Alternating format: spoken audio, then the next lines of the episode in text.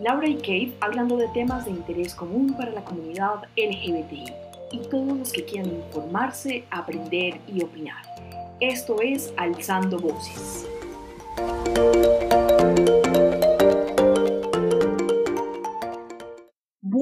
Buenísimas noches, mi querida Kate, bienvenidas nuestro hermoso programa. Ay, mi querida Laura, prácticamente que es nuestro hijo, ya planeándolo unos cuantos meses atrás, ¿no? Casi que nos lo sacamos al aire, qué era hola.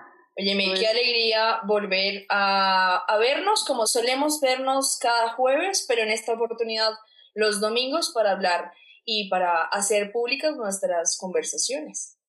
Bueno, pero presentémonos antes que nada para nuestra audiencia. Nos están viendo transmisión en vivo desde Facebook y desde YouTube. No sabemos cuántas personas están detrás de eh, estas pantallas viéndonos, pero buenísimas noches para todos. Muchísimas gracias por sacar tiempo para vernos, para ver hablar a este par de viejas de qué sabe qué cosa. ¿De quién sabe qué cosa? Bueno, yo creo que eh, también un poco las publicaciones les han dado luces de lo que vamos a hablar, pero sí, les agradecemos a cada uno, cada una de ustedes que ha sacado huequito para que nos, nos están, para los que nos están viendo y les agradecemos que nos envíen mensajes y nos digan aquí estamos, aquí estamos presentes. Pues sí, es un, digamos que es una conversación muy amena entre Laura y entre lo que podemos llamar la comunidad LGBTI para hacerlo un poco más natural y más normalizado este tema. Así que, bueno, Laura, cuéntanos de qué, en qué trata de todo este proyecto. Bueno, Alzando Voces eh, nació para hacer un espacio con el fin de hablar de temas de cotidianidad, de temas de interés común, pero sobre todo para acercarnos a nuestra comunidad LGBTI Básicamente es nuestra forma de ser activistas, es la forma de acercarnos a todas las personas de la comunidad, ser un apoyo, ser un respaldo. Eh, no sabemos detrás de estas pantallas cuántas personas de la comunidad LGBTI se sienten solos, se sienten eh, sin respaldo, porque sabemos bien que ser gays no es sencillo. Eh, y es la razón por la cual decidimos abrir este espacio Así que intentaremos hacerlo lo más ameno posible. Tendremos invitados maravillosos. En este capítulo no, porque queremos que nos conozcan, pero en los capítulos a futuro esperamos tener todos los invitados que tenemos en lista, ¿verdad? Así es. Uno de los propósitos principales que yo tengo es eliminar los estereotipos, de que, pues, finalmente que nosotros estamos preconcebidos y estamos prácticamente que construidos por una sociedad que nos exige unos ciertos estándares y unos ciertos comportamientos y pues ese es el mayor eh, anhelo que yo tengo a la hora de hablar frente a ustedes. Así que primero Laura, quiero que me cuentes y quiero que les cuentes a nuestra audiencia quién es Laura. Bueno, entonces me presento oficialmente, yo soy Laura Ordóñez, soy psicóloga, graduada hace como tres años, no me acuerdo la verdad. ya, no tengo memoria al respecto, pero... Yo, sé, yo sé. Eh, soy psicóloga, amante de la literatura empedernida, consumo libros como si fuera deporte, leo de todo, me encanta aprender de todo, soy fan número uno de aprender todos los días algo nuevo. Em, y ya no sé qué más quieras preguntarme a mí al respecto. Eh, Lau, ¿dónde estás viviendo? Porque finalmente tú y yo sabemos que tú y yo estamos lejos, pero quiero que le cuentes a la audiencia. Separadas. Sí, yo sé. Eso lo puedes decir con lágrimas en este momento. Ah, yo lo sé, pero que luego me desquito, no creas. Bueno, estoy lejos, lejos, muy lejos. Ustedes conocen, no, estoy muy lejos, es un barrio muy lejano. No, mentira, estoy viviendo en este momento en Estados Unidos, en New Jersey. Eh, estoy aquí hace de un gran problema con los tiempos porque no me acuerdo de las fechas exactamente, pero estoy hace un, un año y cuatro meses larguitos. ¿Como desde mayo? ¿Desde el Como desde abril, desde, abril, del año pasado, sí señora. ¿Y tú dónde estás viviendo? Yo vivo, yo también, yo también puedo decir que estoy viviendo lejos de ti con ansias, quiero decirles a, todos nuestra, a toda nuestra audiencia de conocernos, porque en realidad nosotras no nos conocemos. Eh, que nos conocemos, sí, exacto, que nos conocemos mucho, pero nosotras no nos hemos dado un abrazo nunca. Hemos estado en pandemia por más de un año y medio. De hecho, nosotras celebramos nuestro año de amistad que se ha forjado a través de la distancia. ¿Tú te acuerdas de la fecha? 11 de junio. Carajos, hace para tener esa memoria. Ah, para que Sí, ¿dónde lo compró? y recuerdo que yo te recomendé un texto. Eh, fue Fahrenheit 4. No, ay, Laurita, pero. pero yo me lo leí, yo me lo leí. Fue Fahrenheit 451 y que se los recomiendo a todos y todas, que es un buen libro. Yo me lo leí, ese fue hace como cuatro libros me lo leí. Pues, ¿qué te dijera? Pero bueno, sí, sí, sí. Así empezó nuestra amistad, empezó nuestra amistad hablando de literatura y fue algo muy especial porque la literatura nos ha traído hasta acá, básicamente, Así a crear un gran proyecto entre las dos. Bueno, pero ya hablamos de mí, ahora cuéntanos de ti. No, hablando de la literatura, voy a, hablar, voy a hablar de mí, pero antes de hablar de mí quisiera decir que mucho tiempo después descubrimos que los gustos literarios de Laura, a pesar de ser muy en común con los míos, eh, nos distanciamos mucho en, algunas, en algunos aspectos. A mí me gusta mucho la filosofía. Uy, yo la odio. A Laura no. O sea, yo respeto y admiro mucho la filosofía. Tengo un gran problema y es que no la entiendo. un gran problema es no es, fácil. No es fácil. Es decir, leer un texto en filosofía requiere de no leer un texto de literatura que te va a llevar a una imaginación y que te va a llevar eh, en un hilo conductor en donde puedes pasar las hojas rápidamente. Finalmente, lo que la filosofía... O sea, estás diciendo que la literatura que yo leo se lee rápidamente porque es un poquito más fácil. O sea, ya, ya, ya empezamos a discernir acá. Por favor, producción, sáquela. Lo que quiero decir es que la literatura eh, es muy distante a cómo es el método de lectura para una filosofía, por ejemplo, o para un texto eh, académico, que requiere un poco más de tiempo y de dedicación, de subrayar, de parar, de, de leer otros textos para volver a ubicarse en el texto. Entonces, e, es lento, pero no quiere decir. Qué estrés. La literatura es para disfrutársela, leérsela, viajar, ir a, a otros lugares con otra gente. Pero si tú me pones a sentarme ahí a subrayar letra por letra, oración por oración, ¿qué representa? ¿Qué significa? Uy, no. Ay, pero por ejemplo, la levedad, la, levedad del ser es muy buena y a ti no te gustó y a mí me encantó. Y sí que tiene un, un fondo filosófico, pero bueno, no vamos a aburrir a nuestra audiencia hablando de literatura, pero sí quería contarles que ese fue nuestro punto válido para que nos conociéramos y que hoy, hoy por hoy nos tiene hablando frente a ustedes. Algo en común que nosotras tenemos es, pues, eh, eh, además de la literatura, es la gran pasión por hablar porque además de hablar de literatura, nos hacemos videos y hablamos de muchos temas y debatimos. Francamente, ese es el punto álgido en donde nos encontramos aquí, en debatir, en debatir, pero también educar y finalmente entretenerlos a ustedes los domingos a las 8 de la noche. Sí, ahí te interrumpo y me parece muy importante que eso lo tengan en cuenta porque gran parte eh, de las ideas que tiene ese programa es poder argumentar eh, todas, respaldar todas nuestras ideas con respeto, con tolerancia, pero sobre todo haciéndolo eso, argumentativo. Creo que esa es la parte esencial en la que nos debemos basar en este programa. Así es. Y, bueno, ahora sí, preséntate. Estoy, estoy ansioso porque te presentes.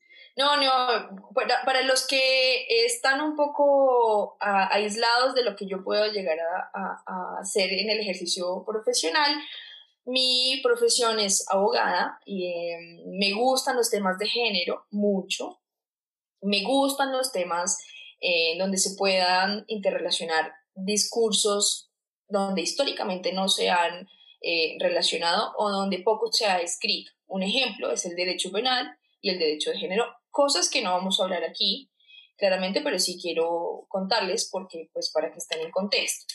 Adicional a eso, pues la invitación que, que nos surge en medio de todo esto, pues es hablar de la comunidad LGBTI, de sus derechos, de cómo eliminar los estereotipos que tanto tiene de la mano con la violencia de género, con la violencia en contra de la mujer, con la violencia en contra de las personas que finalmente piensan, sienten, aman de la misma manera como otras personas aman, pero que se les considera diferentes. Total, no, me, quedé me parezco una idiota yo con una presentación tan corta que hice de mí. O sea, o sea, tú te acabas de presentar, pues, como la, la más grandiosa del mundo. yo, sí, yo soy psicóloga y leo. Pero bueno, en, en gran parte entonces quisiera, eh, pura envidia es esto, quisiera adicionar a lo que dije de mí, que eh, mi carrera me ha servido para entender muchas cosas, me ha servido para entender las, los diferentes problemas que tiene la comunidad LGBTI a nivel personal y a nivel social.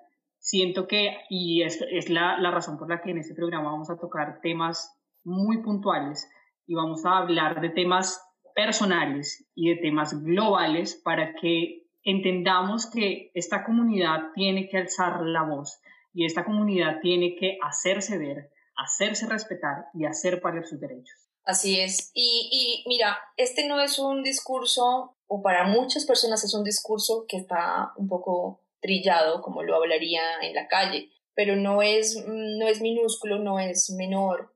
Y sí que es importante recordarnos todos los días que esa valiosa frase de que todos somos iguales, pues sí que lo somos, ¿no?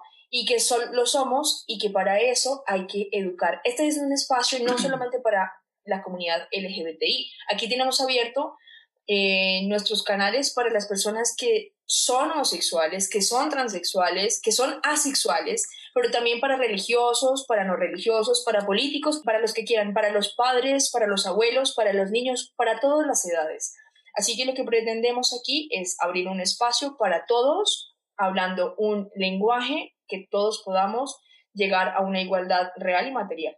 Así que desde ya les extendemos la invitación a todos ustedes, a todos sus amigos, a todos sus familiares, a todas las personas que ustedes consideren que deben saber de este tema. Este tema es un tema que nos involucra a todos como seres humanos. Eh, y para eso les quiero recordar desde ya cómo, cómo vamos a manejar el programa. Entonces, todos los domingos nos vamos a ver por las plataformas de YouTube y Facebook a las 8 de la noche. Nos vamos a estar grabando en vivo. Este audio quedará pregrabado para subirlos a todas las plataformas de podcast eh, que como ustedes pueden ver en nuestra pantalla están. Entonces el miércoles pues ya podrán disfrutarnos de manera auditiva. Y adicionalmente les queremos agradecer si ustedes se pueden suscribir desde ya al canal de YouTube. Queremos que esto crezca y crezca y esto es trabajo de todos y para todos. Y también estamos en Instagram y estamos en Twitter como Alzando Voces CO.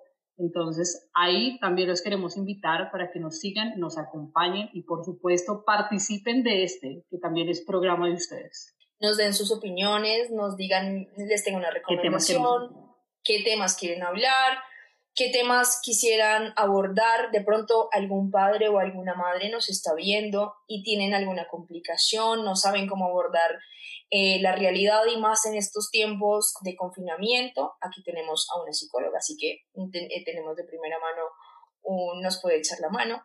Hoy gracias por eh, la propaganda, gracias. y adicional a eso, pues, como les decía, este es un espacio para todos, pero finalmente para, para normalizar algo que siempre ha estado en la utopía para algunos y ha estado en, en un discurso alejado para otros. Así que para unos dicen decir que LGBTI es un asunto de solamente esa comunidad, pues no, es un asunto de todos, como la comunidad LGBTI, como la, comunidad eh, étnica racial, como las mujeres, como los niños, como los adultos mayores, todos hacemos parte de la sociedad finalmente, ¿no? Así es. Bueno, listo, ya saliéndonos un poquito de la estructura que es Alzando Voz, vamos a seguir conociéndonos. Entonces, Voy a hacerte unas preguntas y te voy a corchar, pero es para que, la gente, para que la gente te conozca en esencia. ¿Y, yo tenía que tener preparadas preguntas para ti? Eh, no sé, no, pues si no quieres, pues yo sí te quiero hacer unas preguntas para que la gente conozca este maravilloso ser humano que está aquí a mi lado haciendo este programa. Okay. Está la carreta. No, bueno, mi querida. enamoraste? yo sé, yo sé. Bueno, eh, mi querida, te voy a hacer una pregunta muy esencial en la vida de muchas personas. ¿Tú crees en el amor? Sí, creo en el amor, pero bueno, es que para mí hay diferentes amores. Claro, es uno único amor, pero hay diferentes amores, ¿no? El amor de madre, el amor de amigas. Bueno, hablemos, hablemos del amor eh, de pareja, del amor, ¿cómo se dice eso? Eh, erotizado, no. Eh, no, romántico. Romántico, ok, amor romántico. Sí, sí creo. Sí creo, profundamente creo. ¿Te has enamorado alguna vez? Claro. Uy, disculpe, no es tan obvio, no es tan obvio. Hay gente a los 50 años que nunca se enamoró, qué triste. Ah, no. O quizá se enamoraron y no se dieron cuenta que realmente era amor. porque sus estándares de amor son tan altos que quisieron y ya Uy, Eso, es, eso, es muy, eso es muy buen apunte. Los estándares de amor para muchas personas es muy alto, tienes toda la razón. Y es la razón por la que pasan los años y nunca se enamoran o se enamoran y nunca se dan cuenta y nunca luchan por su amor. Así es. Anótate un punto. Eh, un punto. Mi querida, ¿te quieres casar? A ver. O sea, no conmigo, pero ¿te quieres casar en la vida más, más adelante? Que no tengo anillo, Laura. Eh, pero que lo recibo, que lo recibo. Ah, yo sé que tú sí tienes anillo. Sí, sí, sería una opción, sería una opción. Me, me, es decir, a mí el compromiso no me... No me... O sea, mi pregunta va a... No me asusta. ¿Crees, perdóname te interrumpo, crees en el matrimonio? Es decir, en el usted ¿En la institución? exacto, en la institución matrimonial. Aquí voy a sacar mi abogado. Aquí Hágale, para eso es, para eso es. Hay dos cosas. Tú construyes un plan de vida con una persona, con matrimonio o sin matrimonio. Es decir, yo puedo decir, te amo profundamente y me voy a vivir contigo, y nos casamos por el rito simbólico en frente de un parque por la bendición de... mar. ¿Quién cree? Exacto, del, del mar. El parque cero romántico, Cero romántico. Ay, ¿me vas a decir parque de los novios? No, cero romántico. No, lléveme al mar, lléveme a Acapulco, lléveme a Miami. ¿A, a, a ti no te parecen lindos los parques de Boston? Uy, bueno, sí. Ah, no, pero para casar en un parque de Boston. Bueno, pero la, sencillez también hace parte del amor. Entonces, préstame atención. no, no, no. Pero más allá, digamos, que de la institución como matrimonio, yo sí creo en el compromiso, en la palabra y en el compromiso que una persona adquiere con otra para construir un plan de vida eh, hasta, hasta siempre, hasta la eternidad, bueno, hasta que la muerte los separe, como se dice y se suele decir en las iglesias. Ok, en ese punto esencial, ¿crees? O sea, ¿tú crees que uno se casa con alguien y puede durar hasta que la muerte lo separe a uno? Uh, sí. ¿Sí? ¿Pielmente? sí, claro. Listo, aquí somos. Lo que pasa es que yo, que yo crea, no quiere decir que me vaya a pasar, no sé o que te vaya a pasar, o que les vaya a pasar a nuestra audiencia. Pero que yo es suficiente para que uno le pase? No, absolutamente no. Yo creo que sí, si uno Hay que hacer un esfuerzo, hay que hacer un esfuerzo. claro, uno puede creer, pero si uno no tiene paciencia, no tiene amor, no tiene compromiso, pues no va a estar solamente creer, hay que tener una serie de, de herramientas para que esa unión y ese compromiso pues perdure, no solamente en los momentos de felicidad, porque viene también montaña rusa en la relación, y vienen momentos de dificultad. Entonces, si una pareja, si la persona con la que estés o vayas a estar, te dice a ti, es decir, ¿cuál es la diferencia para ti como que entre el matrimonio y vivir arrejuntados? Bien, vivir arrejuntados desde el derecho es una unión. Sí, libre. Es una unión mm, de hecho, que me uní con una persona. Pero el matrimonio lo que, lo que hace es finalmente un contrato para, digamos que, materializar esa unión a futuro. ¿Lo crees necesario? Para muchas personas lo es, es necesario. Espérate, espérame, espérame, espérame. Para muchas personas es necesario.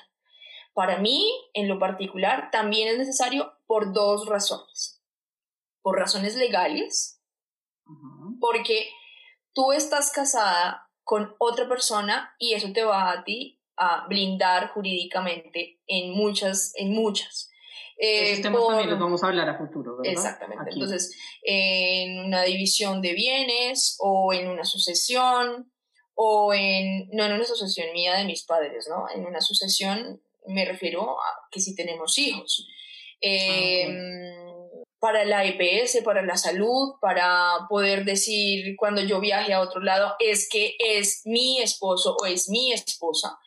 Es decir, para, para que las otras personas sepan que esa unión nació en la vida jurídica y que existe jurídicamente. Es un contrato, sí, pero da una serie de, de solemnidades y da una serie de requisitos que, que pues, se exigen en la vida, ¿no?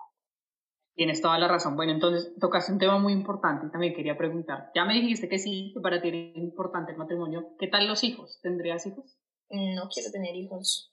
¿No está dentro de tus planes? O sea, si eventualmente llega alguien, una pareja, y te dice, quiero tener hijos, Es muy complicado, pero de, de, antemano quiero decir que no está dentro de mis planes, no ha estado dentro de mis planes. Hágase propaganda, hágase propaganda. Que necesita alguien que no le exija hijos. Y exactamente, no quiero tener hijos. No es mi plan de vida. O sea, no me, lo, no me lo proyecto.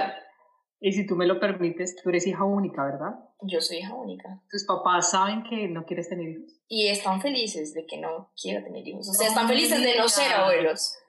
De verdad, wow, wow, wow. Eso, eso me parece súper valioso. Digamos que tus papás te respalden en ese punto tan crítico. Hay, hay, hay padres que finalmente exigen, aquí está la ruptura del estereotipo, hay padres que exigen que sus hijos, hombres o mujeres, eh, tengan hijos, porque se sienten que cumplieron una cuota o cumplieron finalmente una exigencia social. Para eso está mi hija, para que tenga hijos. O yo quiero que mi hijo tenga hijos para preservar el apellido. Pero finalmente lo que queremos, bueno, lo que yo quiero decirles a ustedes, que finalmente es una opinión muy personal, pero si ustedes, hijas o hijos, no quieren tener no quieren tenerlos, no quieren preservar, no quieren tener o no quieren adoptar, pues no está mal porque es una elección de vida. Ahora, eventualmente hay personas que dicen no quiero tener hijos, pero se unen, se enamoran o las circunstancias de la vida, no quiere decir que se vaya a ser mi caso. Espero que no Ok, ok. Bueno, yo ya terminé mi maravillosa entrevista. Muchas gracias por mostrarnos esa parte tuya. Me parece importante que la gente conozca quién eres tú, más allá del título y más allá de eh, estudié derecho y amo tal cosa, mi hobby es, mi color favorito es, mi signo zodiacal es, mi ascendente. Saluda, Pato. Em, pero quería, quería saber eso, como de fondo tú quién eres y qué piensas frente a estos temas que son tan comunes, hablarlos en la mesa con cualquier persona está muy bien y yo sí te tenía preguntas, pero no tan estructuradas como las tuyas. Lo sé, lo sé. Pero vamos de atrás para adelante. Cuéntame, Laura, ¿cuáles son tus deportes favoritos? Mis deportes favoritos, yo amo la natación, igual que tú. Otro punto que nos unió, qué bueno. Eh, el tenis, quisiera, lo iba a aprender a jugar este año. Qué rabia. sí, qué rabia, qué rabia pero pues bueno, estábamos en un confinamiento increíble y no he podido disfrutar mucho del exterior. y me gusta mucho, eh, disfruto mucho del básquetbol, ¿sabes? Estando aquí en Estados Unidos, no sé si sepan, pero el básquetbol es un deporte tan fuerte como lo es el fútbol para Colombia y para otros países de Latinoamérica. Entonces tuve la oportunidad de ir a ver básquetbol y ¡guau! Quedé realmente impresionada. ¿Y eso te motiva finalmente de no aprenderlo, pero sí verlo. De aprenderlo y jugarlo, el tenis y la natación. Ok, bueno, ahí en varias cositas quedamos eh, en común porque tú y yo nadamos desde, inclusive desde que antes te fueras de Colombia, ¿no? Así es, sí, tuve, tuve algún momento esa rutina en mi vida, lo que pasa es que trabajando y estudiando es muy difícil, pero siempre me ha gustado nadar. Pero se puede, se puede, se puede todo. Además de, de, tu deporte y además de tu hobby, porque me imagino que tu hobby es leer, cuéntame, Laura, ¿qué haces en los tiempos libres cuando tienes tiempos libres? Me encanta escribir, escribo, tengo un blog y todo para escribir, eh, y en mis tiempos libres, aparte de eso, eh, estudiar mucho. Soy fan número uno de estudiar sola, de aprender cosas nuevas. Soy de las que se sienta a ver documentales, coge apuntes, hace resúmenes. Eh, me encanta aprender de todo, de historia, de la humanidad, de la vida, de todo. Me encanta, me encanta. Ahí está, una ñoña perfecta para mí. Ya está. Óyeme, Lau, en alguna oportunidad tú me hablaste que te gustaban mucho las matemáticas. Mucho. Uy, sí. Juan, cuéntame, cuéntame de eso es lo que le digo a la gente, como a ti te encanta hacer rompecabezas, a ti te encanta hacer sopa de letras, a ti te encanta hacer sudoku, a mí me encanta hacer álgebra. Los ejercicios de álgebra son súper espectaculares, o sea, siento que uno se puede concentrar y lograr verificar que el resultado de igual es excelente. Además, desarrolla eh, una parte cerebral muy increíble y eso permite que tú tengas más concentración, que, que te permita entender muchas cosas que para mí son difíciles, como las vainas abstractas y demás. Entonces, es un muy buen entrenamiento cerebral, se lo recomiendo a todos. Ok, tú, y hablando un poco mm, de, de ese nivel abstracto que dices que no está tan presente en la literatura, pero sí en el ejercicio de estudiar matemáticas. Eh, ¿Crees que es importante finalmente hacer esa relación en matemáticas con literatura? Que si siento que es importante hacerla, no. Siento que son dos campos diferentes que obviamente pueden llegar a unirse en cualquier punto, pero no siento que una cosa sea netamente indispensable para la otra o que sea importante unirlas. Pues para el que es matemático, quizás. para mí no. Me dio calor, perdón, es que estamos en verano aquí y yo con camisa. Ay, Dios. Ok. Lau, además de tus hobbies y tu, bueno, ya hablando un poco más de temas más personales, yo sí creo que tú quieres casarte porque me lo has platicado alguna vez, pero que te propongan o tú propones matrimonio. Yo proponer, yo sí me imagino proponiendo a mi pareja casar, así bien romanticona. ¿En dónde? Em, bueno, no sé, es que el lugar tampoco te lo puedo decir, pero puede ser, no sé, en un restaurante, en la playa, o sería increíble en la playa, pero también puede ser un lugar simbólico, si sabes, como algún lugar que hayamos conocido y haya, nos haya marcado y haya sido importante para la relación de pareja. Sería increíble, ¿no te parece? No sé, no lo he pensado, o sea, si quisiera y si me veo en esas, pero todavía no, no, no he planeado el cómo ni el dónde. Eh, hay una canción que dice, tiene las, todas las ganas de, de, de, casarse y le falta el dinero y la novia. ¿A ti te pasa eso? Total, total. Pobre, pero trabajadora, pero buena muchacha.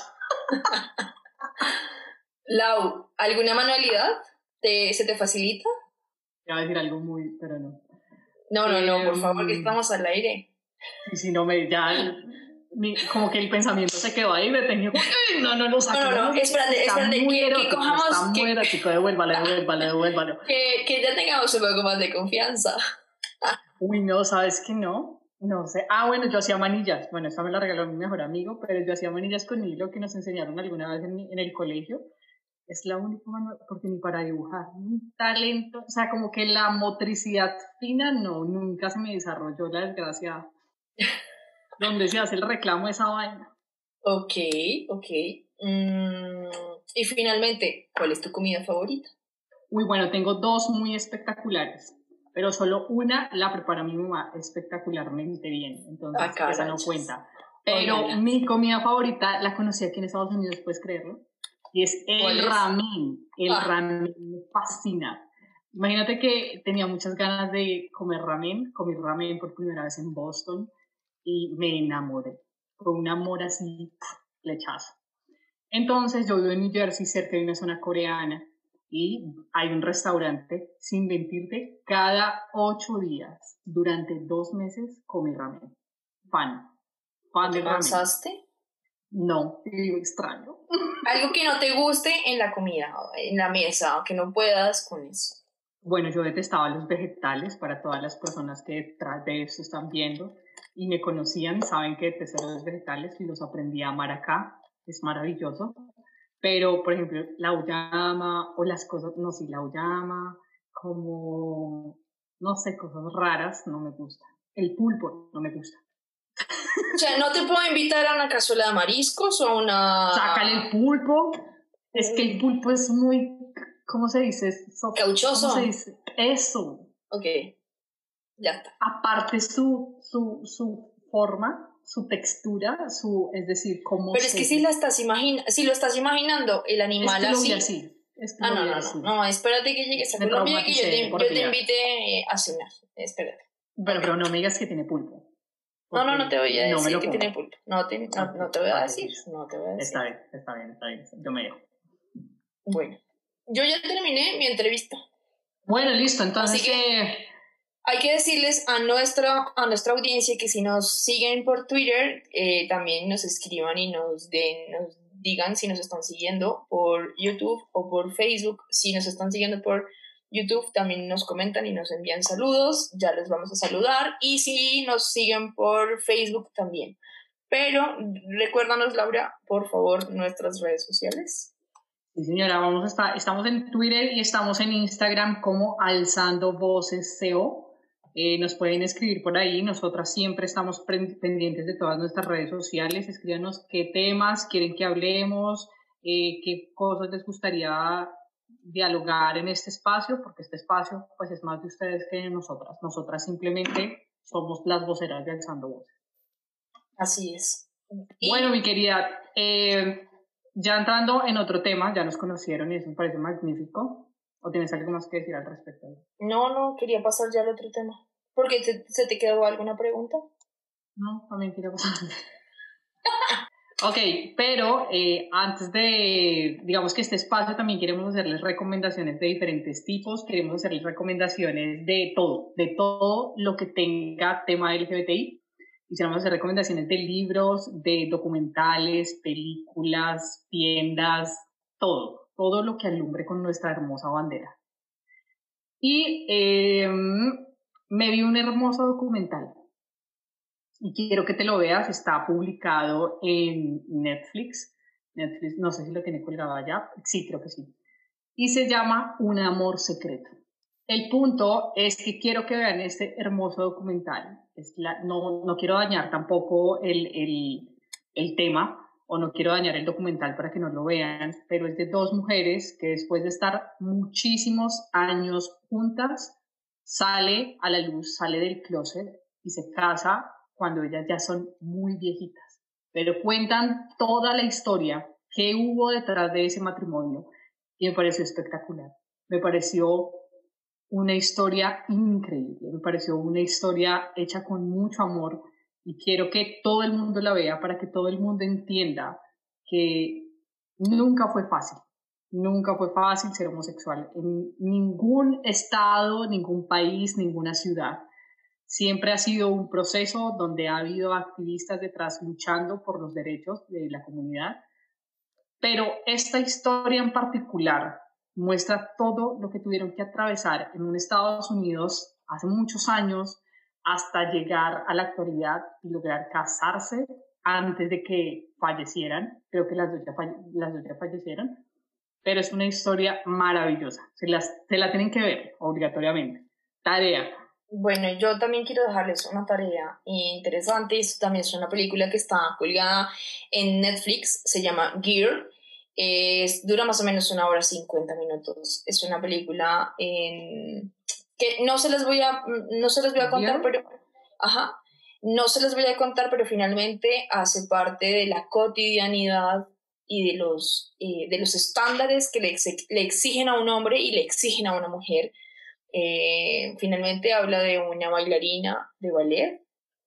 Y, y fíjate, Laura, que un poco cuando estábamos planeando este espacio es tratar de hacer la transversalidad de todo. Entonces, es una mujer trans pero todo lo que tiene que hacer para hacer el tránsito, porque su psicólogo, su médico, su padre no quiere aceptar la realidad y además de eso añora y sueña con ser bailarina de ballet. Pero ser bailarina de ballet, eh, siendo un hombre, eh, nacido un hombre y, y, que desearse hacer el tránsito es muy complicado. Así que es una película muy recomendada.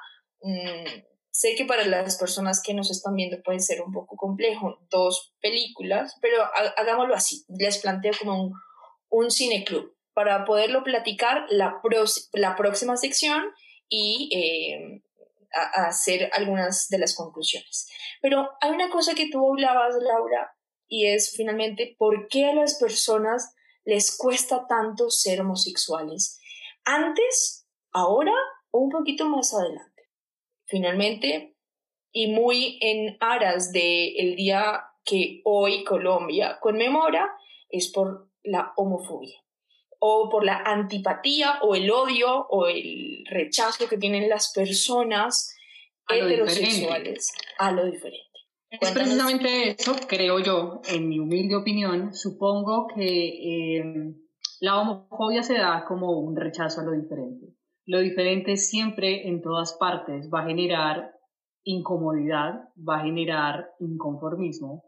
Em, y siempre hay gente que cree tener la verdad absoluta de todo, razón por la cual se estructuró em, una forma de tener una relación amorosa. Entonces se estableció que la mujer tenía que estar con el hombre.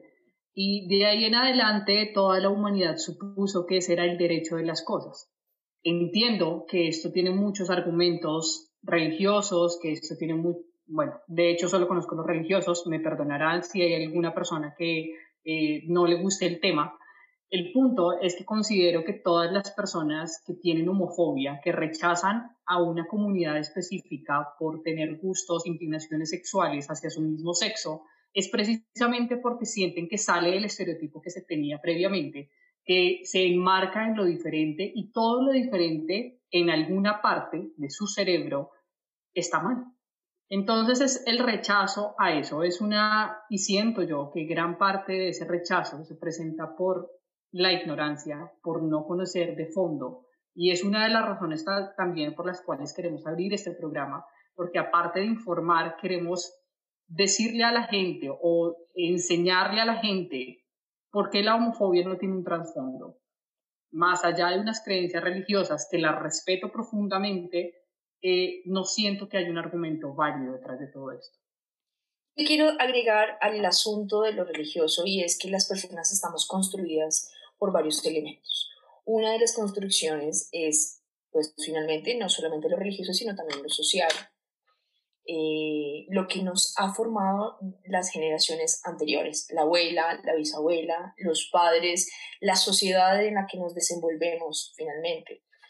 Yo creo que no solamente es lo religioso, que sí es una parte importante para construirnos y para determinar nuestro comportamiento, sino, pero, sí, pero sí que es importante hacer un reconocimiento a la sociedad, a dónde vivimos. No es lo mismo eh, la sociedad colombiana y aquí mismo en nuestro país, por regiones, se vive eh, los estereotipos de maneras diferentes. No es lo mismo un Bogotá a una parte norte del país o a una parte sur del país. Y pasa lo mismo, por ejemplo, en países del Medio Oriente o en países inclusive asiáticos. Entonces, creo que también hace parte de una construcción, no solamente religiosa, sino también social, hace parte de una construcción de cómo se ha visto eh, la sociedad y a partir de quién está en la sociedad, en qué posición está en la sociedad el hombre y la mujer.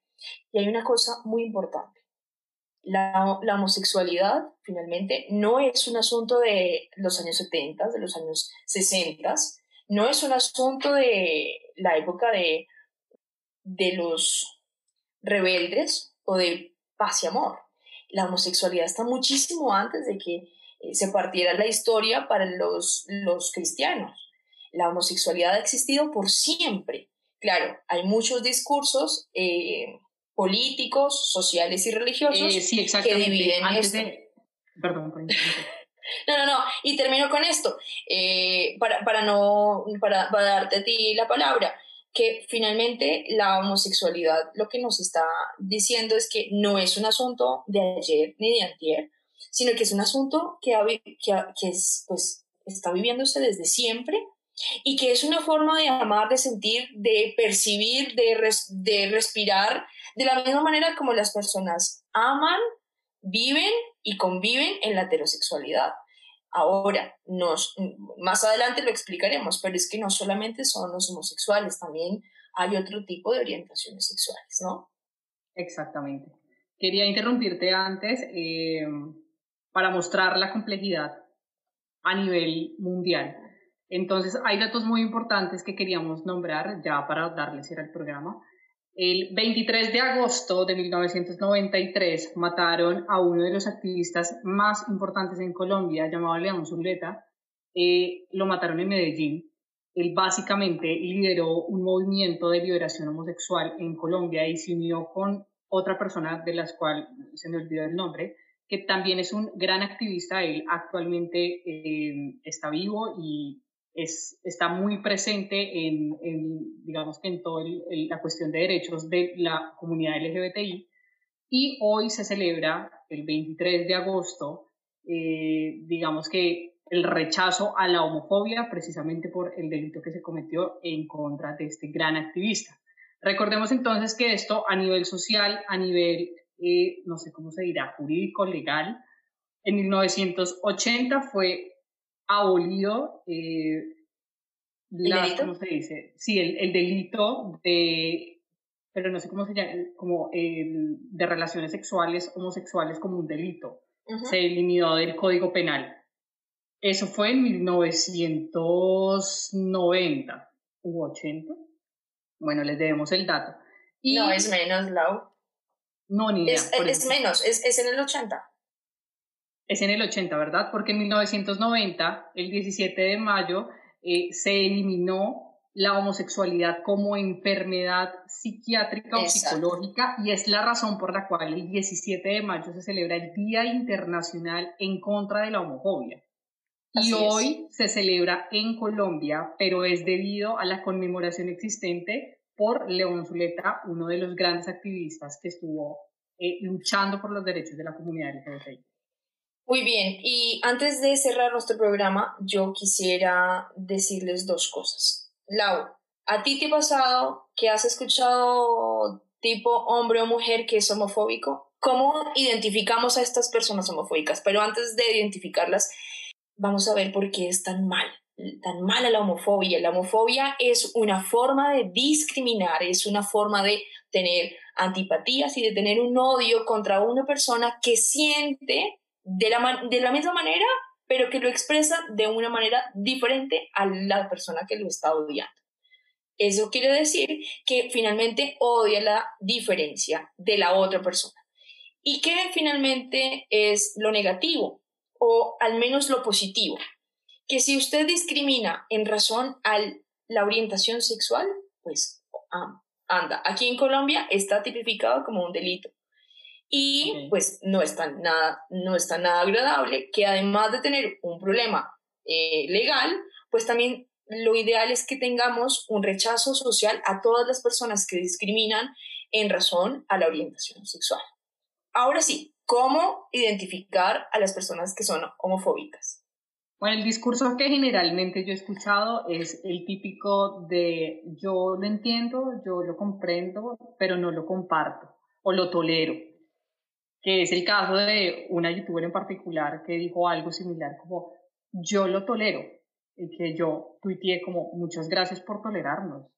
Es, eh, me parece un poco ilógico de parte suya, pero es un, es un argumento, no, no es un argumento, es un discurso homofóbico el hecho de decir que porque soy diferente usted me tiene que tolerar. Así es. Es como una obligación, si sabes, como tengo por compromiso social y para no verme mal, yo lo respeto, pero no lo comparto, pero lo tolero. Yo creo que lo natural aquí sería que no tuviéramos que hacer diferencias de los homosexuales y de los heterosexuales. Aquí todos somos iguales, ya está. Pero la, la, verdad es que estamos en un mundo tan atípico que nos toca hacer estos programas, que nos toca hacer escritos, que nos toca hacer investigaciones, porque hay personas que matan porque hay personas que hacen daño en redes sociales o hacen daño en lo físico o en lo emocional a las personas que sienten, viven y aman diferente. Diferente entre comillas, recuerden, recuerden, yo no estoy de acuerdo con el hecho de que amamos diferente. Aman y amamos de maneras iguales. Quiero también recordarles, y, la, una, una frase típica de otra persona homofóbica es, yo quiero saber, en realidad, ¿te volviste o te volvieron homosexual. sí, sí, sí, sí. A ver, a ver, perdón, ¿a, ti qué te importa? O me encantaría, o sea, tú eres perfecta, lástima que no seas hombre.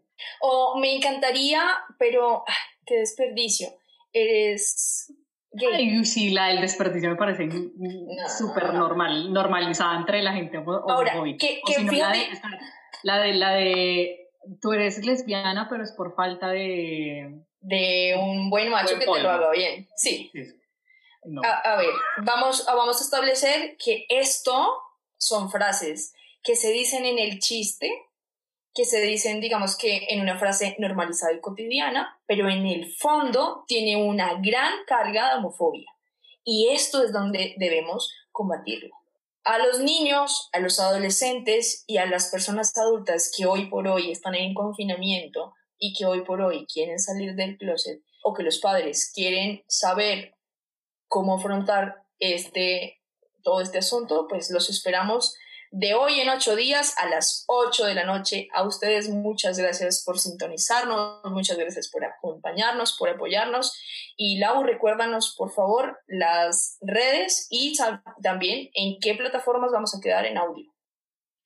Eh, sí, Igual todo está aquí en la pantalla, como pueden darse cuenta, porque seguramente no tengo la mejor memoria del mundo. Pero antes de terminar, quisiera decirles que vamos a hablar precisamente de ese tema de salir del closet la próxima semana con una gran invitada. Así que por favor, los esperamos aquí a las 8 muy puntualitos. Eh, nos sintonizan igual que hoy, o por Facebook, o por Insta, o por YouTube. Sí, ya me, ya me Y eh, nos pueden seguir para toda la información por Instagram o por Twitter. Así es, así que por favor, cliquen, sigan, suscriban, suscríbanse y esperamos sus comentarios. Un saludo rapidísimo, rapidísimo a quien nos está viendo.